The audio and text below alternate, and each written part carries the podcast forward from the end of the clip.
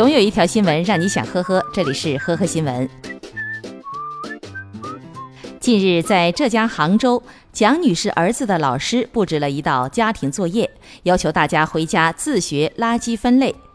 回到家以后，儿子马上开始了作业，然后竟然把母亲的化妆品当做了作业道具。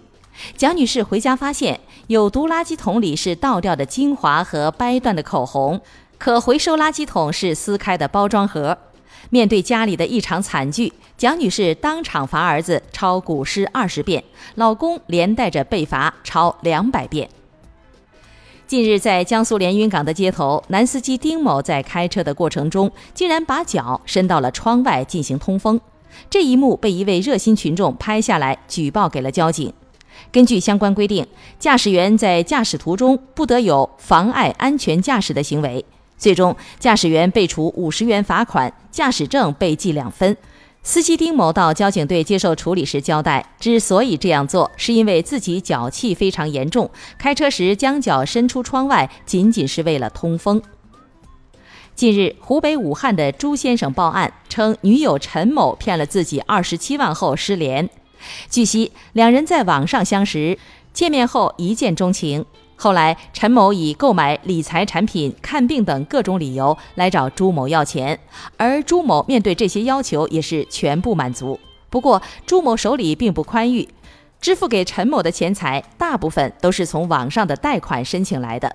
后来，随着额度的渐渐减少，女方的感情就变淡了。之后，陈某干脆直接就失联了。警方接到报警以后，根据朱先生提供的线索，在某短视频软件上找到了陈某，随后将其抓捕归案。据了解，陈某自称是九零年的，实际年龄是九七年的，而朱先生之前见的陈某的父母也是假的。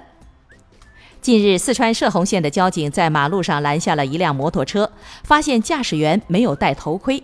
这个时候，车上的女性乘客突然下车，拉拽执勤的辅警。而驾驶员则趁机加速逃离了现场。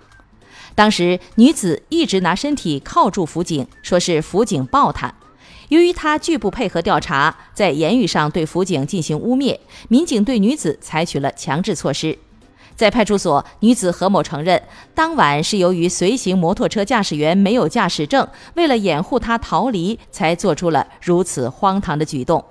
目前，何某被处治安拘留十日。八月十号，在山西太原某海鲜市场内，两家商户的四名人员上演了一出全武行，而背后的原因令人哭笑不得。原来，这两家人中，双方的女子都怀疑自己的丈夫和对方的妻子有感情瓜葛。后来，双方从争吵到动手，矛盾不断升级，最终这四人也因为自己的冲动行为付出了代价。由于他们的行为已经触犯了治安管理处罚条例，目前四人被处以行政拘留五日的处罚。感谢收听今天的呵呵新闻，明天再见。本节目由喜马拉雅和封面新闻联合播出。